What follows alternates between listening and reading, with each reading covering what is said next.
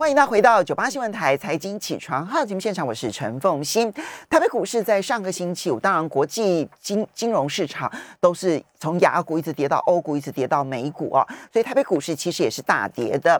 嗯，这个集中市场呢大跌了一百九十七点，收盘指数一万七千七百三十六点，跌幅百分之一点一，成交金额三千八百七十七亿元。OTC 的部分也大跌了二点四六点，收盘指数是二一七点零九点，跌幅达到百分之一点一二，成交金额是六百八十八亿元。那么这边呢，请教一下何金城建大哥哦，那丰盈投顾这个资深分析师也非常欢迎 YouTube 的朋友们一起来收看直播。好，那么当国际金融市场在上个星期四、星期五就明显的感受到这一场俄乌战争呢，可能情绪有升高的危机。这个升高的危机呢，里面固然有这个战事上面升高的危机，其实也有制裁上面升高的危机。也就是你从能源角度来看的话呢，虽然欧美并没有制裁这个欧洲呃欧这个俄罗斯的原油跟跟天然气，可是它实质上面没有人敢买啊，所以呢，导致了油价的那个飙涨。现在呢。这个西德州原油呢，每桶的报价已经来到了一百二十六美元了啊！所以呢，全球金融市场的那个评估，似乎到了上个末的时候，才发现说，哦，好像很严重。到现在哦。那么美国的电子期货盘还是大跌的，大跌超过了一个百分点。如何观察？好的，在这个部分来讲，尤其是礼拜五，其实这一整个礼拜呢，很多的原物料的价格呢，刚刚凤欣小姐已经有讲了，我就不再重复了。尤其像小麦呢，粮食的小麦，因为它主要的呃生产地就是在他在在他们那里，那所以呢，小麦就不断的涨，还有八八金。八金的部分呢，因为它八金其实用在哪一个？用在我们的记忆体，用在我们记忆体。所以说呢，八金在上个礼拜五涨八点一个百分点的时候呢，美光也跌八点一个百分点。它对汽车供应链跟半导体都很重要。对对对，所以在这一个部分来讲呢，呃，它已经呃在上个礼拜已经冲过现货价，已经冲过三千三千三零零八了。那所以在这样的一个情况之下呢，呃，像今天我们看到美国股市呢，呃，这个这个电子盘呢又跌了大概呃道琼大概零点九个百分点，然后纳斯达大概一点三个百分点，跌幅的幅度呢其实都还蛮重的，就等于是它的跌幅就就差不多，呃，尤其科技股的跌幅都比较重。那在这样的一个情况下呢，这一波行情的时候呢，本来。啊，道琼是所有的破底，就只有只有呃，汇成半导体没有破。汇成半导体的部分呢，前一波的低点是三一四七，但是最近的汇成半导体特别的弱，所以说很有可能呢，率先会破前面低点的会是汇成半导体，所以它比上一次的低点只差了一百一十点。对对对对对，所以在这个部分呢，大家呃可能市场上的恐慌的气氛也比较多一点，所以我们台股的状况呢，大家也闪到这个电子股，其实呃一直也每一个人都很厉害啊，都闪闪远远的。所以在上个礼拜五的时候，那么电子股的成交比重呢，剩下最低的时候剩下三十八点二啊，对，最低了，那大概呃就是低于四成了。然后这一个航运股的成交比重呢，超过四成，来到四十二趴。那所以这样的一个情况下呢，就可见市场上呃就比较呃对对电子股比较恐慌的一个现象。那这种现象呢，有点呃，当然这个比较特别的是，它不能用常态来讲，因为它像夹着很多的原物料的上涨的关系，所以除了航运股。涨了以外呢，啊，另外还涨了一些钢铁股嘛，哈，涨了一些钢铁股，尤其是跟呃特用金属有关系的股票也都涨了。那目前的一个啊国内的状况也就属于这样，但是在礼拜五的时候呢，出现一个现象，出现像二六零三的长龙啊长隆海运呢，它冲到最高收到最低呀，爆出一个大量出来，那就爆一个上影线。对。报报一个光秃秃黑 K，光秃秃的黑 K，那当然外资是大买的那个阳明，那当然这一个时候我们以前有在这里讲过，尤其在过年前，我说那个时候大家都弃船嘛，跳船了嘛，所以融资一路减减到过年前，然后就是封关以前，融资是减到最低。那过完年以后呢，好像第二天以后呢。呃，航运股的成交比重就来到二十九点五帕，那个时候我们就跟大家报告说，呃，资金在哪里，主流就在哪里。那没办法，这个电子股呢，就变成是排挤的作用，就开始往下杀。那往下杀来到这里的时候呢，它当然国际股市跌，它还会跌。那只是说跌的过程里面，有些股票会形成抗跌的现象。那你如果有电子股呢，现在面对这个行情的时候呢，现在大概目前的这个战事呢，它肯定是，如果以现在的局势来讲，那我我认为短期间。不是很容易停止的哈。那呃，如果大家多了解一下共产党呢，那你就知道他是政治利益高一切的，他根本不甩你什么制裁啊，他就是一路要干到底，这个本来就是这样。所以你觉得战争不达到最后有一个胜负结果，是战争不会结束的？我偷偷讲一下哈，以前呃，中国共产党跟跟国民党在打的时候是打打谈谈，打到最后中国就。呃，那个整个中国大陆就败了，就没有了，丢了，是不是这样？所以他现在打打他，你光看他派出来那个代表的首席代表是文化部退下来的，你光看他的成绩，你就知道他一点决策权都没有，是吧？你看到的那个成绩差修 Z 了，那所以这个时候其实势必这个事情呢，就要缺一个，要要有一个中间人去做做那个那个谈。又还蛮难的。你说像以色列去，你说那个层级，不知道不知道到底会谈出什么样的结果。那现在的一个状况下来讲呢，他现在采的策略已经很清楚了，他把核电厂都给占了，他把核电厂都占了，我不打核，我不把核弹可以，我让他有意外可以吗？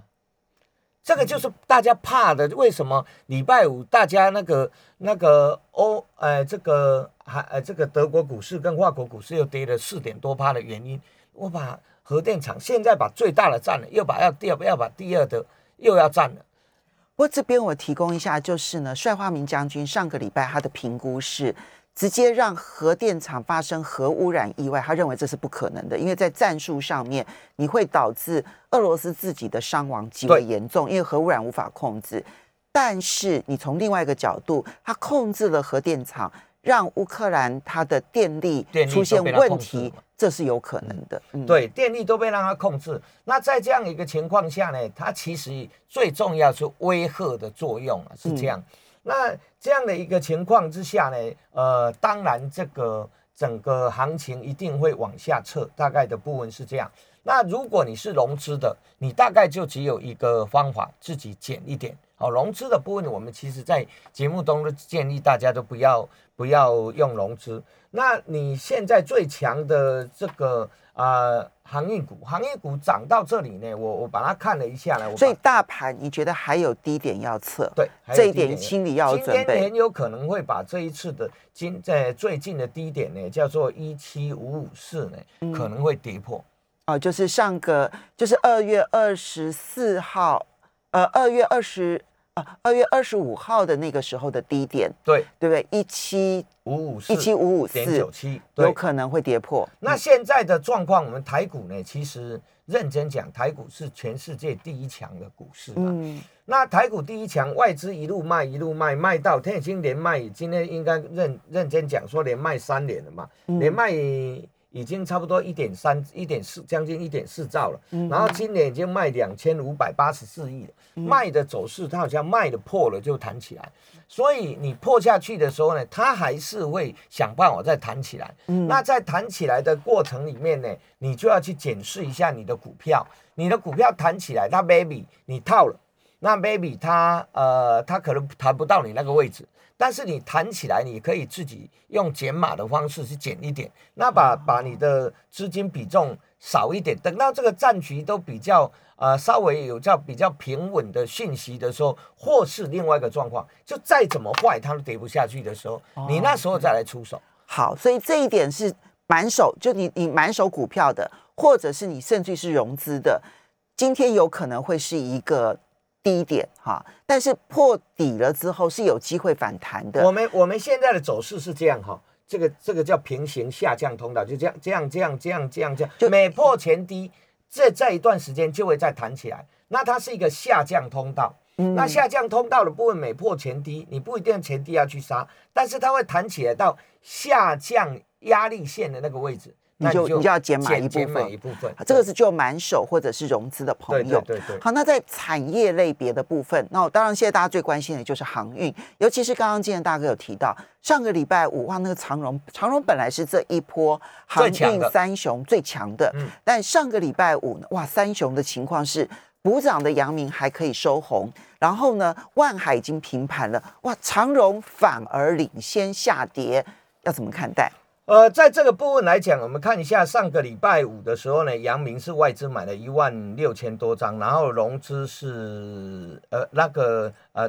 投信是买的。其实长隆这一次呢是投信把它买起来，投信连续一直买，天天都买买买，一直买一直买，买到现在到礼拜五的时候呢，投信还是在买超的。所以你这股票呢，它当然它那个杀下来，其实是当冲把它灌下去的啦。那当中灌下去的部分呢？呃，你在注意的是，第一个，他呃要开法说，你就注意一下法说他谈的配股配息的内容。现在大家避到这里的原因呢，大家都很清楚，因为它有高股息、值利率的保护。其实这也是啊，就投信买不停的一个很重要的原因，对对对对，因为它可能有很多的高股息的基金呢，募资成功，它一定要买高股息。对对对对，所以这个地方的投信一直买超，那你要注意一下，就投信哪一天不买的，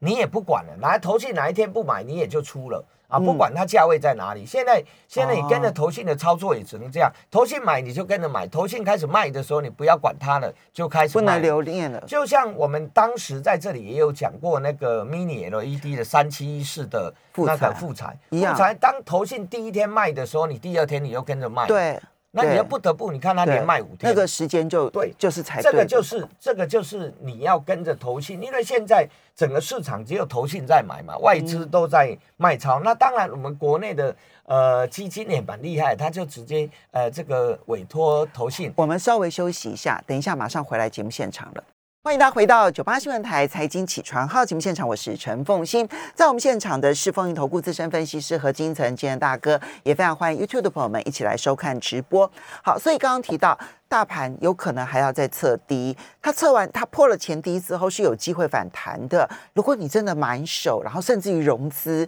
快嘎不过来的时候呢，反弹的时候真的要减码一部分，否则的话你可能压力会更大。好，那这这是要注意的。然后第二个部分呢是在航运的部分啊，当然现在呢看起来上个礼拜长荣的开高走低，确实是一点点的警讯，但是今天大哥认为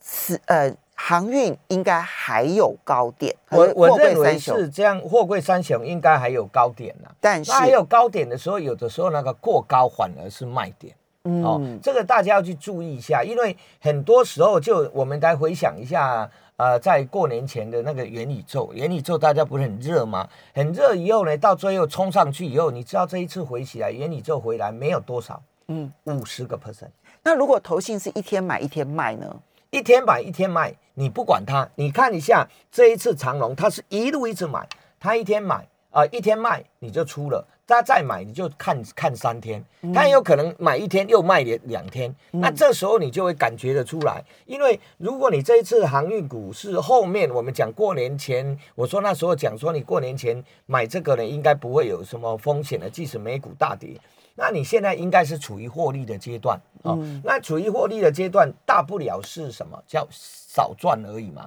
哦，少赚的部分有资金，现在有钱最大。好，这是这个好，这个是航运的部分尤其是货柜的这个相关。钢铁呢，其跟其他塑化呢？呃，我们看一下塑化的部分呢，因为呃，我们国内理论上来讲，塑化应该最最呃会受惠的应该是台塑化嘛，哈。但是我们国内有冻涨，嗯，所以它本来利多就被没有了。冻涨嘛，对对，油价在涨，它没有不能嘛充分反应，所以它就没办法反应。所以你看它股价就没有反应出来，不然只有它能充分反应的那个原油的价格嘛，哈。因为我们每个礼拜都调一次，但是我们会冻涨啊，会会少涨，所以这个部分就到没有。那现在来讲呢，就是有钾肥的，就是像东建，